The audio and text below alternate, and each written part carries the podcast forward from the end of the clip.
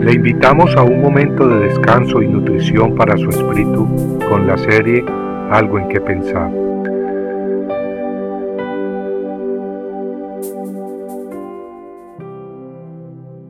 Padre nuestro que estás en los cielos, santificado sea tu nombre.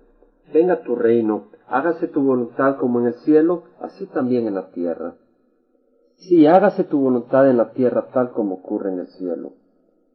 Cuando nuestro Señor enseñaba a sus discípulos a orar, les enseñó que debían desear y pedir la voluntad de Dios. Este deseo no puede nacer de nuestro egoísmo. Habiendo nacido en la oscuridad y trayendo una naturaleza corrupta, nuestro corazón necesita primero ser tocado por Dios para desear cosas espirituales. Para orar de acuerdo a la voluntad de Dios y su reino, necesitamos la luz de las Escrituras y la guía del Espíritu Santo. Y cuando pedimos por algo o alguna situación, debemos recordar que Dios es quien ocupa el trono celestial y que nosotros somos sus siervos. Debemos pedir pues con espíritu humilde, no demandando que Dios sirva a nuestros caprichos. Hay que tener cuidado de caer en un engaño que se está propagando cada vez más en nuestros tiempos. La idea de que Dios tiene que acceder a todo lo que le pidamos tan solo si lo pedimos con fe.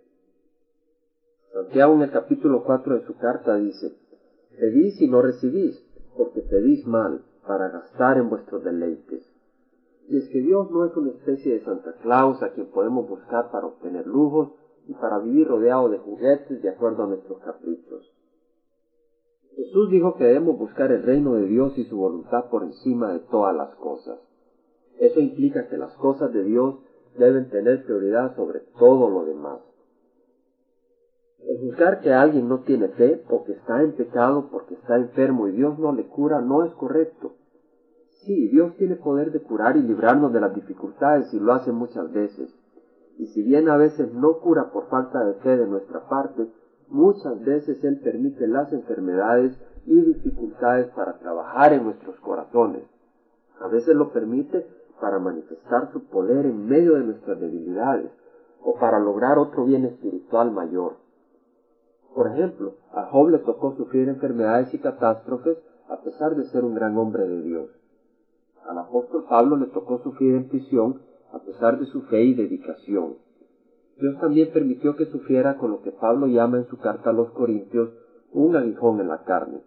Este aguijón era un tormento que Dios no le quitó para evitar que Pablo se enorgulleciera en virtud de las grandes revelaciones que Dios le había dado. Santiago escribió, Hermanos míos, tened por sumo gozo cuando os halléis en diversas pruebas, sabiendo que la prueba de vuestra fe produce paciencia.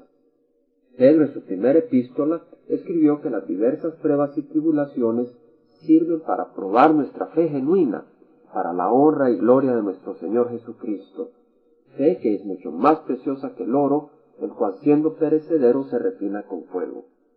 Pidámosle pues al Padre Celestial, para que se realice su voluntad en nuestras vidas y nuestros hogares, y que nos ayude a conocerla y a cumplirla. Y cuando su voluntad incluye sufrimientos y dolor, pidámosle su gracia y fortaleza para poder ver su amor en medio de ellas y recibirla con gozo. Compartiendo algo en que pensar, estuvo con ustedes Jaime Simán. Si usted desea bajar esta meditación, lo puede hacer visitando la página web del Verbo para Latinoamérica en www.elvela.com. Y el Vela se deletrea E L B de verdad E L A, donde también encontrará otros materiales de edificación para su vida. Puede también escribirnos a El Vela Pio Voz 1002 Orange, California 92856 Estados Unidos. Dios le bendiga.